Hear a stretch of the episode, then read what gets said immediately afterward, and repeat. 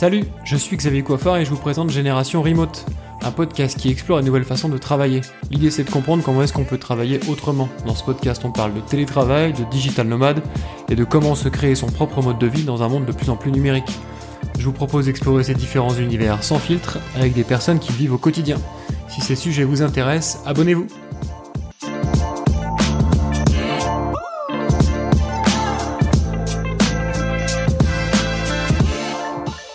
Bonjour à tous et bienvenue sur Génération Remote. Aujourd'hui, je reçois Marjorie Di Placido, qui est l'ancienne DRH chez O'Clock. Donc pour ceux qui ne savent pas, O'Clock c'est un institut de formation qui forme des travailleurs de la tech et qui a la particularité de les former directement en full remote. Donc à la fois le staff et les apprenants sont en full remote depuis le début. Donc dans la première partie du podcast, euh, on va discuter ensemble de euh, qu'est-ce que tu as dû adapter dans ta pratique de DRH pour à la fois le recrutement, la gestion au jour le jour et puis le offboarding. Comment est-ce que ça modifie ta pratique de DRH et puis ensuite, dans la deuxième partie du podcast, on parlera de ton label, euh, parce que tu as monté un label qui s'appelle Remote Friendly, qui est un label qualité dans lequel tu viens labelliser les entreprises qui suivent les bonnes pratiques euh, de télétravail.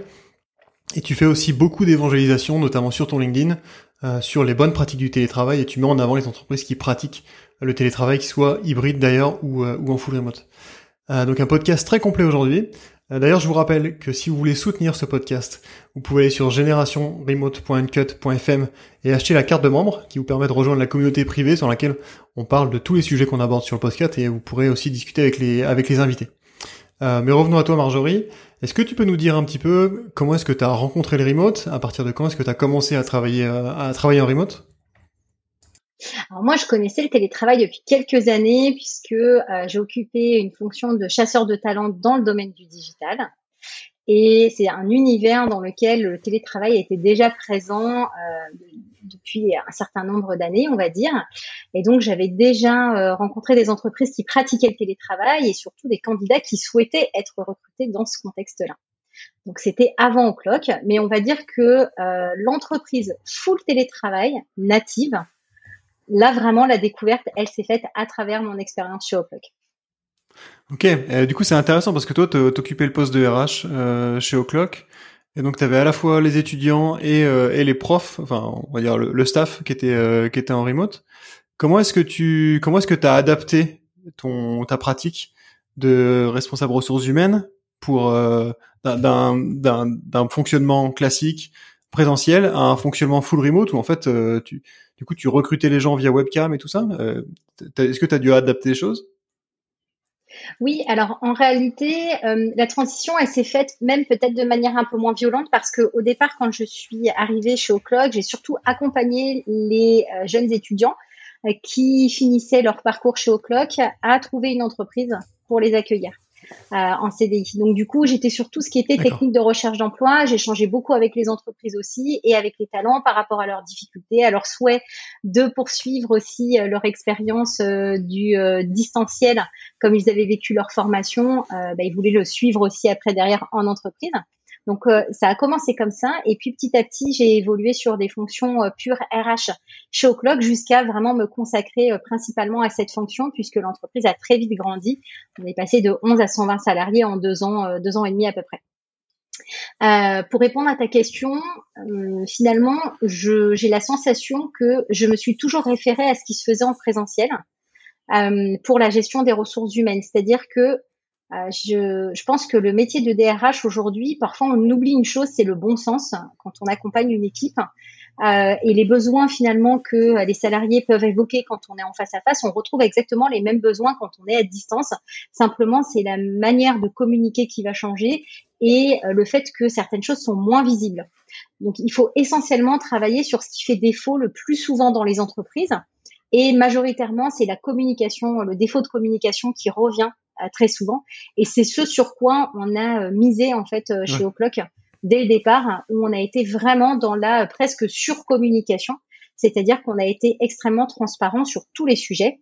Autant quand on avait un manager qui suivait une formation, ben en fait l'équipe le savait, que quand on avait une grosse information qui concernait de la vie de l'entreprise, eh bien toute l'équipe le savait également.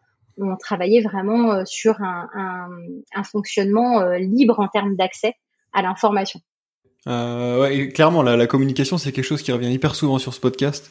C'est vraiment clé euh, dans une entreprise en général. Et, et, quand tu mets les salariés en dehors d'une euh, du même bâtiment, euh, effectivement, il faut il faut décupler cette communication, sinon sinon les gens ils perdent à la fois la culture et puis ils perdent le rythme et tu as du mal à recréer du lien. En fait, c'est la communication qui va créer le lien. Ok, c'est intéressant. Et du coup sur le sur le sur les recrutements vraiment en tant que tel, euh, les entretiens et tout ça, il euh, y a des choses que tu dû adapter ou que tu as dû euh, remettre en question parce que faire un entretien en présentiel dans les locaux, c'est probablement pas la même chose que que recruter quelqu'un qui est à plusieurs centaines de kilomètres que tu vois juste avec sa webcam. Oui, tu as raison. En parallèle, j'ai pas précisé une chose, c'est qu'on travaillait aussi de manière asynchrone, alors pas à 100% en asynchrone, mais euh, quand même de manière asynchrone avec les équipes, ce qui fait qu'on avait besoin, au-delà de la notion de communication, d'avoir euh, tous la même information accessible euh, en, en, un même lieu, on va dire, euh, pour pouvoir euh, récupérer ces éléments-là à distance. le recrutement en lui-même, alors moi je suis quelqu'un qui est très fan des détails, donc j'ai toujours fait très attention dans les recrutements que j'ai opérés, même avant en présentiel, euh, ou en mix télétravail, j'ai toujours fait très attention aux détails, aux détails, c'est-à-dire que quand tu es en échange avec quelqu'un, dans tous les cas, je vais aller creuser les sujets pour lesquels euh, j'ai observé qu'il pouvait y avoir euh, soit euh, un, un, moment euh, un peu de blanc ou bien un moment sur lequel tu passes très vite ou tu vois ces, ces petits détails là en fait dans le recrutement à distance ils sont très très importants. Et j'ai couplé plusieurs techniques comme de la synergologie qui est finalement le langage non verbal exprimé par la personne que tu as euh, en face de toi. Et ça, quand tu es en visio, c'est quelque chose également. C'est une technique euh, qui est euh, très efficace. mais ça, c'est mon parcours, on va dire, de RH qui m'a permis d'arriver à, à, ce fonctionnement-là. Mais quand tu recrutes dans une entreprise en remote, tu travailles avec des managers et avec des collaborateurs qui n'ont pas forcément ces connaissances-là sur la partie et sur les techniques de recrutement. L'important est donc de bien scinder les choses, c'est-à-dire de commencer à travailler notamment sur euh, des fiches de poste qui euh, permettent d'aller identifier très rapidement au-delà au-delà du voilà ce qu'on recherche comme profil et ce que tu vas euh, finalement diffuser sur les réseaux, ce que réellement tu vas rechercher aussi comme soft et comment tu vas les on va dire catégoriser au niveau de, de, la priorité dans ton dans ton recrutement. derrière notre process RH, il était très clair, il était assez rapide. Euh, il y avait différentes étapes et notamment pour nous, c'était important de pouvoir se projeter quand tu es euh, dans un fonctionnement en, remote, euh, vraiment tout de suite avec avec la personne qui potentiellement pourrait rejoindre l'équipe. Donc nous, on avait une méthodologie où on faisait passer ce qu'on appelle un confessionnal, où la personne enregistrait une vidéo courte sur sa motivation et les motivations, qui sont deux choses différentes, à rejoindre l'entreprise. Euh, et du coup, ça, c'était quelque chose qu'on pouvait regarder complètement de manière asynchrone les uns des autres. Euh, et puis après, derrière, on faisait déjà un premier, euh, un premier retour sur le ressenti et le souhait de poursuivre avec le candidat. Ça, c'était une des premières étapes qui n'existe pas quand tu es en présentiel, finalement. Ok, en fait, de, ce que j'entends, j'ai l'impression que c'était un profil, c'était un, parcours de recrutement relativement classique, à part la première étape du confessionnal qui permettait peut-être de faire du triage, on va dire même si c'est un peu péjoratif En réalité, je pense que ça, c'est quelque chose d'essentiel, de garder une certaine proximité avec euh, une expérience qu'aurait pu vivre déjà euh, un candidat qui postule, parce que c'est déjà assez angoissant finalement euh, quand tu ne connais pas le, le fonctionnement euh, remote à distance, de passer un entretien dans ce contexte-là. Donc du coup, l'idée, c'est vraiment d'essayer de donner un maximum de repères qui soient identiques. Après, le fait d'y ajouter ta touche personnelle, alors nous avec le, ce qu'on appelle le confessionnal et cette euh, vidéo, ça permet vraiment tout de suite de plonger quand même euh, le candidat dans l'univers de l'entreprise et dans la manière qu'on a de communiquer en fait au quotidien les uns avec les autres. Donc d'allier le fait que ce soit en visio, euh, on ne demande pas un audio à ce moment-là pour se présenter. Donc tu vois même ça déjà, ça commence dès le départ, dès le premier, la première étape RH, tu commences à être plongé dans la manière dont tu vas fonctionner avec l'entreprise. Et ça, c'est aussi apporter un peu ta politique RH, ta, ta, ta culture d'entreprise dès, euh, dès les premiers pas finalement euh, du candidat. dans la structure. après, nous, on le faisait pas chez O'Clock, mais en revanche, ce que je préconise aussi maintenant dans ces étapes de recrutement à distance, c'est d'y associer un moyen pour que le candidat puisse lui aussi se projeter. Donc lui, nous, tu vois, ça on le faisait pas. Euh, on avait besoin nous d'être, euh, de, savoir à qui on parlait, de savoir qui était la personne, de la découvrir à travers ce confessionnal. Euh, mais à l'époque, on aurait pu aussi y associer une phase où on partageait nous des vidéos de l'entreprise, où on partageait des photos, des choses un petit peu plus intimes, on va dire, que ce qu'on trouve sur la toile quand tu veux parler de ton entreprise. Ça, c'est pas mal parce que tu équilibres en fait le rapport avec le candidat dès le départ. Euh, et finalement, bah, lui te euh, permet d'avoir accès à une vidéo qu'il a enregistrée pour toi, et toi, tu fais la même chose euh, de ton côté. Ça, c'est vraiment une reco maintenant que je préconise aux, entreprises que j'accompagne. C'est intéressant, je crois qu'il y a Welcome to the Jungle qui fait ça. Alors je connais pas bien leur offre commerciale, mais j'imagine que ça fait partie de, de leur offre quand tu veux te mettre sur leur sur leur plateforme tu peux avoir, enfin, tu, tu peux enregistrer des, des vidéos de présentation à la fois de l'entreprise en général et puis après du service par service.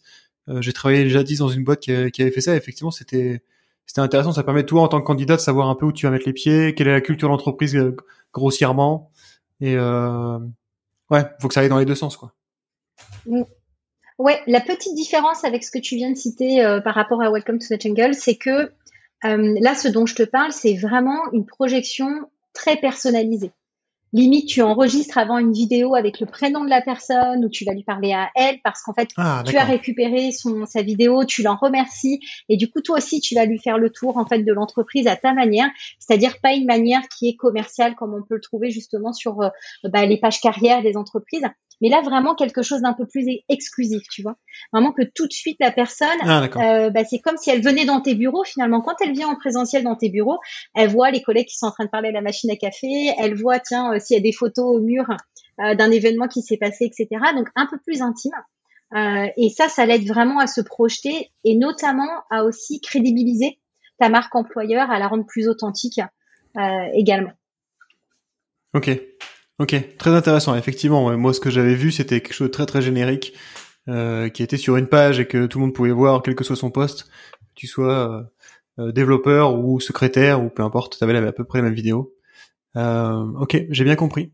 Du coup, ça me permet de faire la transition aussi, parce que là, on a parlé de ton expérience chez O'Clock en tant que en tant que RH, et donc depuis 2021, t'es es parti de chez O'Clock et tu as monté ton activité et, euh, et, une partie de ton activité ou même 100% de ton activité c'est euh, c'est de créer un label de qualité pour les entreprises euh, françaises je crois. D'ailleurs je suis pas sûr que ce soit que franco-française euh, est-ce que tu peux nous en dire un peu plus sur euh, quel est pourquoi est-ce que tu es parti sur sur cette idée là de label qualité et, et en quoi ça consiste?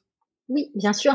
Alors, euh, en effet, je suis partie un tout petit peu plus, euh, enfin quasiment un an et demi maintenant de chez O'Clock. Euh, J'en suis restée actionnaire, mais j'ai ressenti le besoin de, de, quitter la structure pour diverses raisons, et notamment, euh, j'étais beaucoup sollicitée par des entreprises qui bah, savaient qu'on était une des premières boîtes full remote native, qui savaient qu'on venait de vivre, bah, comme tout le monde, la crise, mais qui du coup avaient aussi un regard un peu différent sur nous, parce que comme on avait mis en place le remote avant, euh, la fameuse crise sanitaire, euh, bah, ils se sont rendus compte qu'on avait aussi plus de recul sur euh, pas mal de sujets, notamment juridiques, le fait d'avoir une croissance rapide parce que c'était le cas pour l'entreprise, etc. Et donc, du coup, je me suis rendu compte qu'il y avait un vrai besoin finalement d'information, d'accompagnement, de pouvoir répondre à des questions basiques en fait de ces entreprises-là. Et bah, je commençais à être de plus en plus sollicitée sur ces sujets comme c'était pour moi le bon moment en fait de quitter euh, O'Clock, c'était vraiment un, besoin aussi euh, de mon côté. Et bien du coup, euh, je me suis lancée directement dans cette dans cette dans ce projet en fait hein, de label euh, où euh, on va dire que la version 1 et la version 2 ont été assez différentes puisque la V1 quand je me suis lancée n'était pas une version qualité, c'était uniquement le fait de pouvoir recenser les entreprises qui pratiquaient le télétravail euh, et qui ne pratiquaient pas pour une ou deux personnes mais au moins 50% d'effectifs et qui euh, ben, en fait se donnaient euh, des moyens pour pouvoir euh, enfin, voilà rendre la situation pérenne on va dire. Et puis très vite, bon, j'ai eu 40 entreprises labellisées très rapidement hein, dans les tout premiers mois. Et j'ai eu beaucoup de retours aussi de, de, candidats, de talents, de salariés qui venaient me voir en me disant Marjorie, le label c'est top. Euh, il manque un élément par contre. Si moi demain j'ai envie de rejoindre une entreprise en télétravail, aujourd'hui il y en a de plus en plus qui le proposent. Mais en fait, télétravail chez l'un, ça ne veut pas dire la même chose que télétravail chez l'autre. Et comment je fais pour les distinguer? Et c'est là où vraiment je me suis rendu compte qu'en effet, la notion de qualité, elle était retrouvée nulle part à date. Tu ne pouvais pas savoir, sauf à part faire l'expérience toi-même finalement, euh, donc tout le parcours de salarié, du recrutement jusqu'à l'offboarding euh, presque, euh, pour savoir comment ça se passait.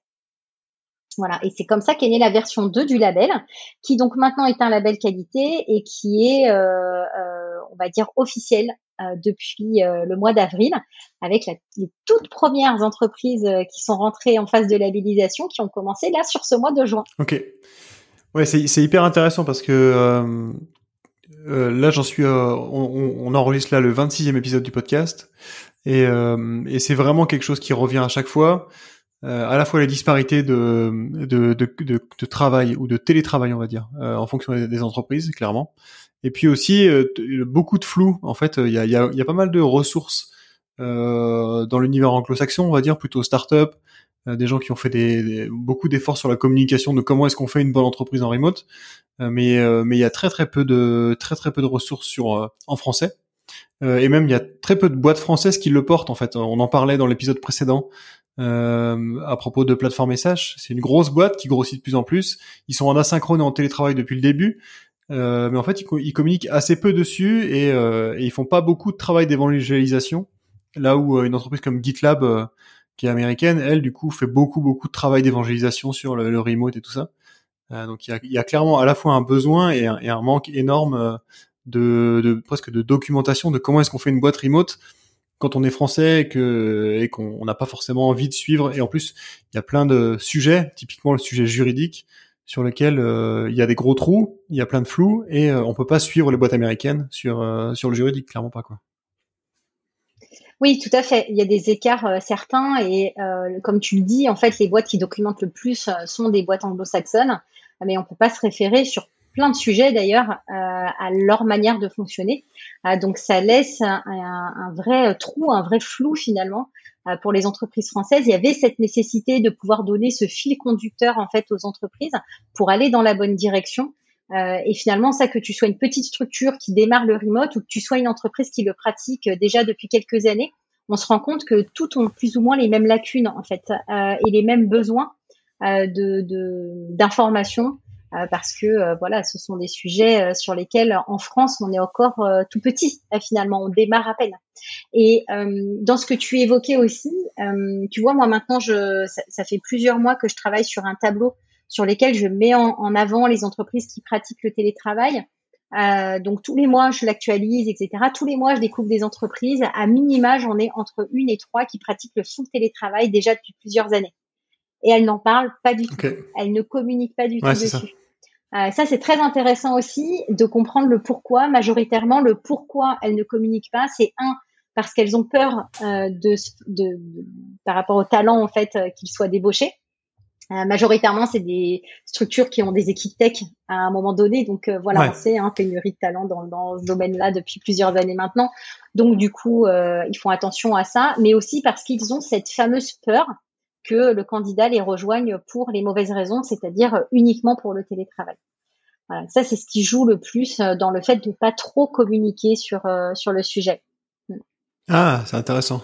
Qui ne communiquent pas dessus parce qu'ils ont peur de recruter des gens qui viendraient rien que pour ça. Euh, mais du coup, ça veut dire qu'ils ont pas trop de mal à recruter, j'imagine, parce que moi j'avais l'impression euh, en tant que travailleur de la tech que justement, si tu voulais me draguer moi pour que je vienne travailler chez toi, t'avais plutôt intérêt à dire que tu étais en remote. Sinon, euh, je regarderais. Enfin, maintenant, j'en suis rendu à un niveau où je regarderai même pas les annonces qui sont euh, qui sont en présentiel, quoi. Mhm. Ça va dépendre. Ça va dépendre des équipes. Hein. Euh, majoritairement, aujourd'hui, à l'instant T, on est plutôt dans des structures qui vont mettre en avant le fait d'être en télétravail pour attirer les profils. Mais c'est aussi, là, on parle majoritairement des entreprises qui ne communiquaient pas jusqu'ici autour du télétravail et qui seulement commencent à le rendre visible aujourd'hui. Et quand tu les questionnes, elles te disent, bah, elles ne voulaient pas parce que elles avaient peur qu'on les rejoigne pour les mauvaises raisons. Aujourd'hui, cette peur, elle est toujours là, mais ils n'ont plus le choix. C'est toute la différence en fait entre il y a deux ans et aujourd'hui. Et de, de ce que toi tu vois, c'est quel type de remote? Est-ce que c'est du remote euh, partiel, euh, genre deux trois jours, euh, ce qu'on va appeler du travail hybride, deux trois jours au bureau et deux trois jours chez toi, ou est-ce que c'est du full télétravail? Très très grosse majorité d'hybride, avec en moyenne on va dire trois jours par semaine en télétravail. deux jours au bureau. Après, ça, dans, dans, le format hybride, c'est le plus commun avec l'entreprise qui, elle, propose deux à trois jours par mois dans l'entreprise. Donc, euh, tu vois, il y a, une différence entre les deux, mais ce sont vraiment les deux modèles hybrides qui fonctionnent le mieux aujourd'hui euh, et pour lesquels il y a le plus de le plus de retours.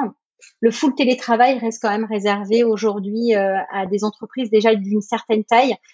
passer les 100 ou 150 salariés, tu vas déjà avoir beaucoup plus de difficultés à retrouver une structure dans ce contexte-là. et et aussi, ce sont des entreprises qui majoritairement euh, connaissaient le télétravail avant la crise sanitaire. Il y en a très peu qui sont passés au full remote. Euh, j'ai quelques exemples en tête, euh, deux trois comme ça, qui sont passés au full remote au moment de la crise, mais c'est pas une majorité. Du coup, c'est intéressant parce que moi, j'ai l'impression, alors c'est peut-être juste mon avis, puis pour en avoir parlé du coup sur ce podcast et ailleurs, qu'en fait, le, fonctionnement hybride est probablement le, pire fonctionnement euh, ou le plus difficile à mettre en place, on va dire, euh, parce que du coup, quand tu as des gens qui sont à la fois là et pas là, eh ben tu, tu, tu mets des pansements, j'ai l'impression, c'est-à-dire que notamment en, en, termes de communication, euh, tu mets pas en place vraiment les bonnes pratiques de communication parce que tu te dis de toute façon je verrai la personne dans deux jours donc je lui dirai quand je quand je pourrai. Et en fait il y a des y a des communications qui sont des communications informelles qui sont toujours euh, à la machine à café alors qu'il y a la moitié du staff qui est pas là. Enfin voilà il y a, y a plein de il y a plein de problèmes euh, sur le sur le sur l'hybride ou plein de difficultés qui viennent avec l'hybride. Et en fait, j'ai l'impression qu'on a que beaucoup d'entreprises post-Covid ont mis en place ce truc-là parce que c'est ce qui est le plus simple. Euh, elles ont été forcées de faire du remote, donc elles ont fait de l'hybride quelques jours par semaine. Euh, puis maintenant, les, les travailleurs le veulent et ça permet de faire du télétravail et de le vendre comme on comme dire en disant je fais du télétravail sans vraiment modifier en profondeur la culture d'entreprise et les modes de communication d'entreprise et tout ça. Euh, est-ce que qu'est-ce que tu en penses toi de ça? Quelle est ton expérience là-dessus?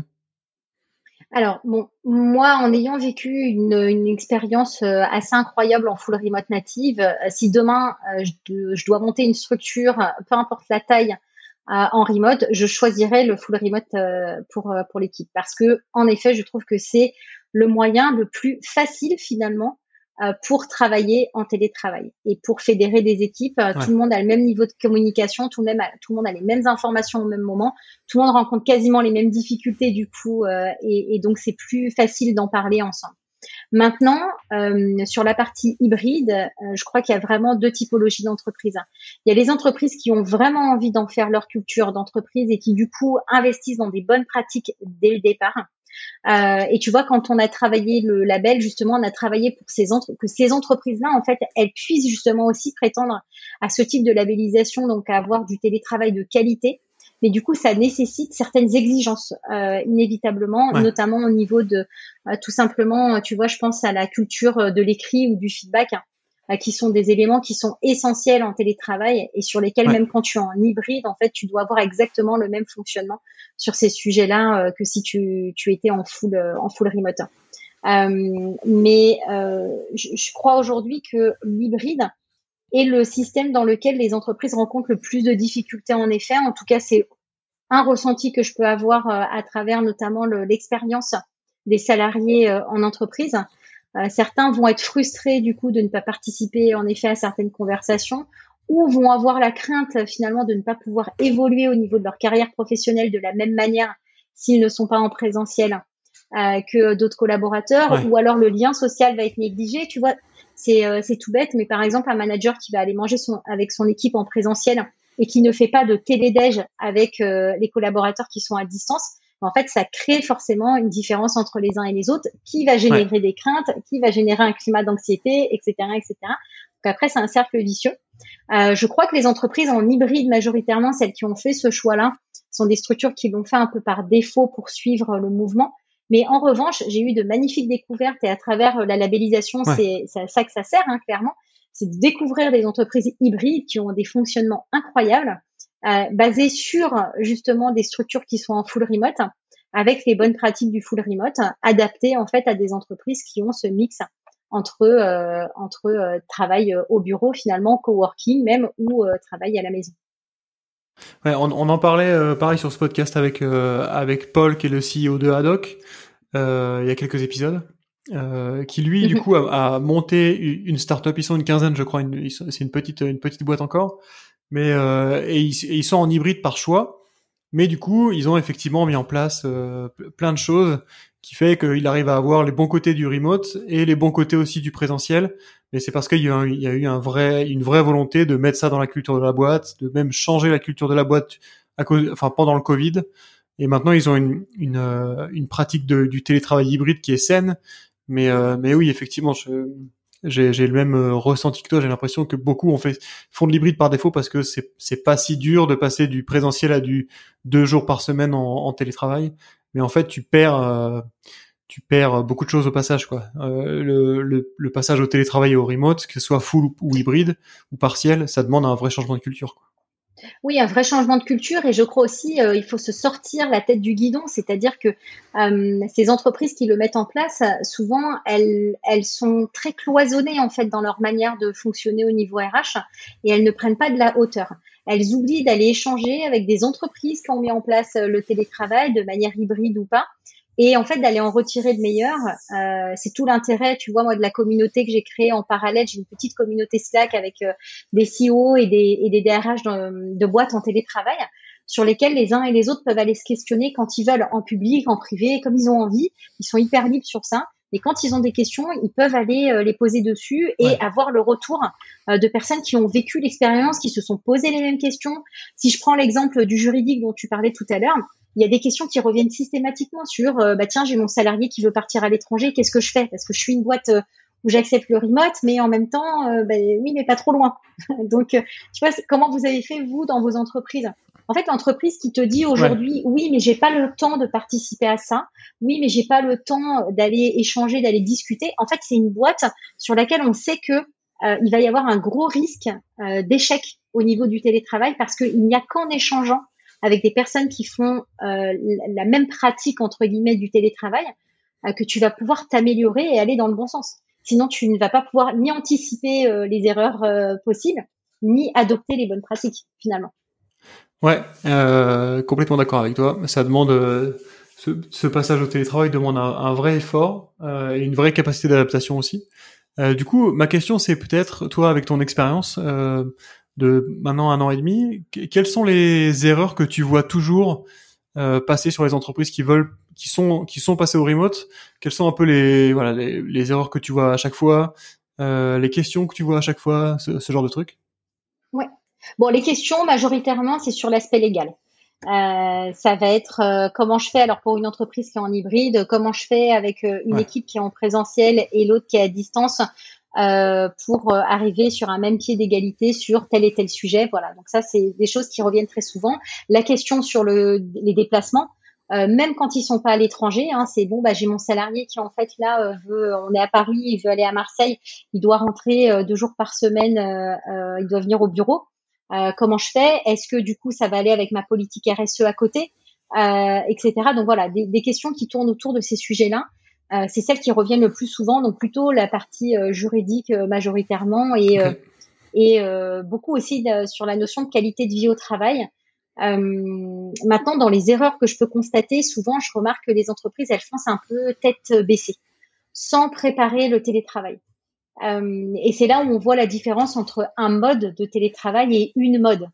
Euh, clairement, celle qui ne prépare pas, elle l'utilise comme une mode, elle l'utilise pour la question euh, marketing, surtout attractivité, marque employeur, alors que euh, celles qui bossent en amont avant de le préparer, avant de le mettre en place, c'est celles qui ont sondé les équipes, qui ont essayé de savoir en fait si l'équipe avait envie de travailler en full remote, si elle préférait revenir au bureau de temps en temps, parce que très majoritairement, quand tu demandes aux entreprises, mais tiens, mais du coup, pourquoi vous vous avez opté pour l'hybride avec un jour par mois ou bien deux jours par semaine, peu importe ben en fait, euh, c'est un peu au doigt mouillé, quoi. tu vois, elles n'ont pas vraiment sondé les équipes. Elles ont estimé que euh, c'était une bonne rythmique. Mais estimé par rapport à quoi? Euh, Ah ben euh, la direction. Oui, d'accord. Mais du coup, elle, en général, pour donner une direction, tu as besoin aussi d'aller puiser des informations auprès de ceux qui derrière vont, sont censés adhérer finalement. à, la vision, à, l'objectif à atteindre, à voilà, à le comprendre en tout cas, au moins à le comprendre. Et euh, s'il n'y a pas d'adhésion, en fait, derrière, tu ne vas pas retenir tes talents. Après, dans les erreurs que je vois beaucoup, c'est euh, l'oubli euh, des moments off. Euh, D'ailleurs, je pense à quelqu'un qui m'en parlait très récemment, un chef d'entreprise, qui me disait, ben, je me suis pris quand même une sacrée claque parce que ben, mes équipes m'ont reproché justement de pas de pas être sur cette partie de, de, présence plus personnelle. Ça, c'est quelque chose qui revient extrêmement souvent aussi, le fait de finalement quand on passe en télétravail d'avoir des canaux de discussion qui ne sont qu'exclusivement orientés boulot et où derrière on oublie que au travail, quand on est en présentiel, encore une fois, c'est du bon sens. Bah, tes équipes, elles ne parlent pas que travail. Elles vont parler du petit qui a fait de la fièvre hier soir et que as dû emmener aux urgences, euh, des prochaines vacances qu'elles attendent avec hâte parce qu'ils sont fatigués, etc., etc. Et en fait, si tu n'as pas d'espace de travail euh, sur ton Slack pour aller parler euh, d'autre chose que du pur boulot, euh, ben, en fait, ça, ça va être un, un vrai frein à l'épanouissement de, de ta team. Euh, et dans les erreurs pour compléter euh, celle que je vois le plus souvent, c'est la sursollicitation des équipes avec, euh, tu vois, des erreurs euh, qu'on retrouverait peut-être pas forcément justement en présentiel, quoique ça va dépendre aussi beaucoup du management. Mais c'est par exemple le fait d'aller faire des débriefs avant un vendredi à 17 h euh, où là tu vas aller monopoliser en fait le membre de ton équipe en fin de semaine euh, sur un sujet qui va en fait le polluer pendant tout son week-end, alors que de toute façon il n'aurait rien pu faire euh, le samedi, le dimanche sur ce sujet-là. Euh, donc ça pouvait attendre le lundi, c'était pas urgent. et donc là on est sur de la sursollicitation, pas forcément en quantité mais côté qualité. Et après côté quantité, la sursollicitation ou même à 20 heures, bah, c'est tellement facile d'aller envoyer un petit message sur Slack et de se dire bah la personne elle le regardera quand euh, quand elle le regardera. Oui, mais sauf que son téléphone elle l'emmène dans son lit le soir, qu'elle va aller scroller, qu'elle va voir ta notification et donc ça c'est pas bon.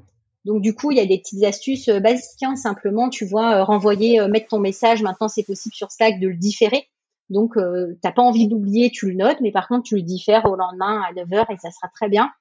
Euh, et puis euh, le fait aussi de d'inciter les salariés à utiliser des outils de déconnexion comme Opal, qui est un super outil pour pouvoir déconnecter du téléphone toutes les notifications pro. Voilà, mais ça, la sursollicitation, c'est quelque chose qui revient souvent. On parle beaucoup du droit à la déconnexion, mais finalement, dans la pratique, le manager euh, va très très peu va finalement en tenir compte. Donc voilà, gros bémol sur sur cette partie-là. Ouais, ça c'est un vrai, c'est un vrai marronnier sur ce podcast. comment est-ce que t'es quand, tu travailles chez toi ou en, télétravail, comment est-ce que tu fais pour cloisonner ton pro et ton perso?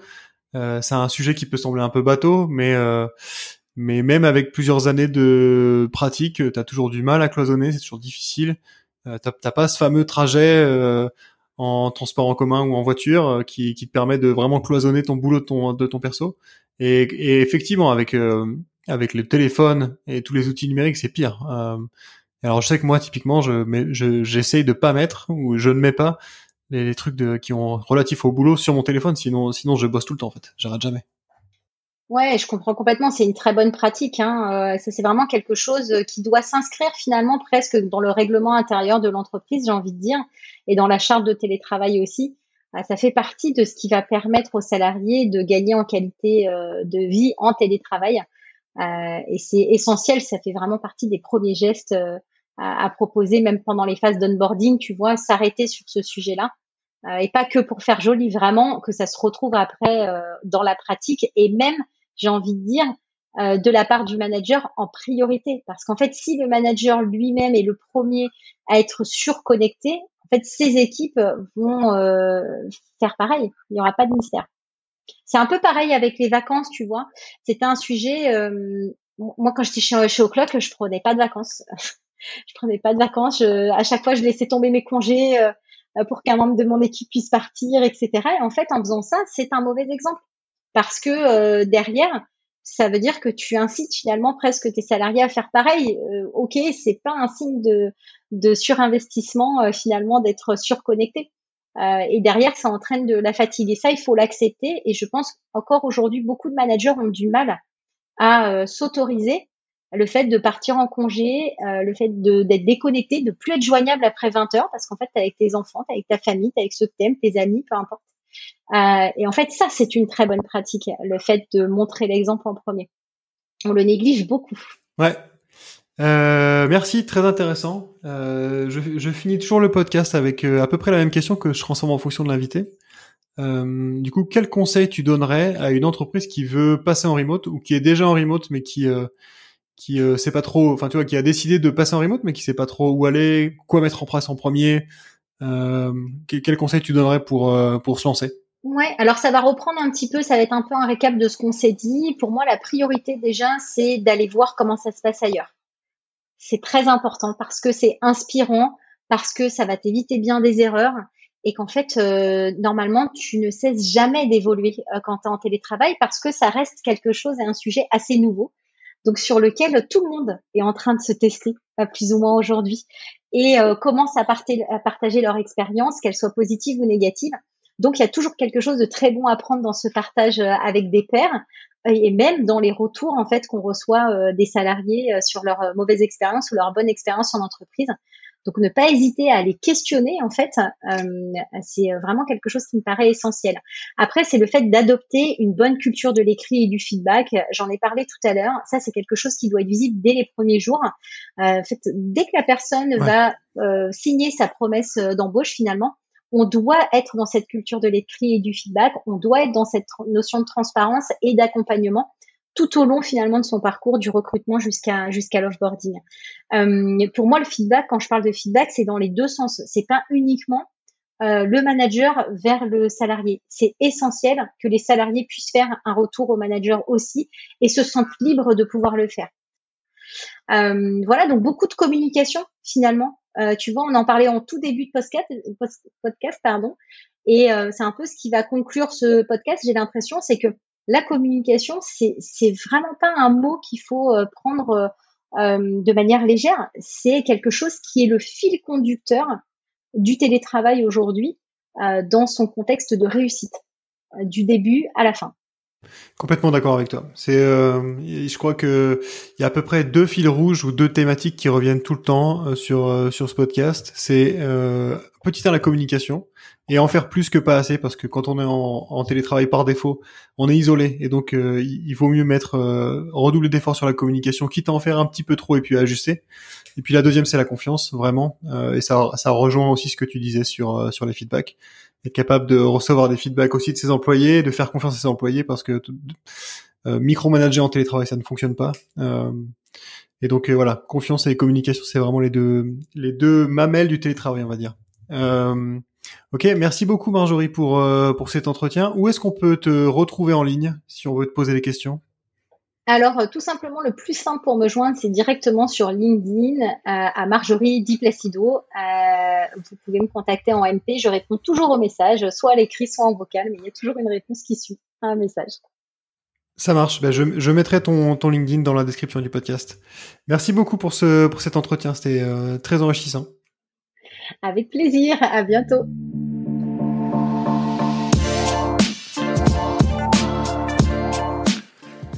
Merci d'avoir écouté Génération Remote. Si cet épisode vous a plu, n'hésitez pas à le partager autour de vous et sur vos médias sociaux, c'est ce qui m'aide le plus. Et si vous voulez rejoindre la communauté et soutenir le projet, vous pouvez aller sur generationremote.cut.fm et acheter un NFT. Le prochain épisode sort dans 15 jours. D'ici là, portez-vous bien.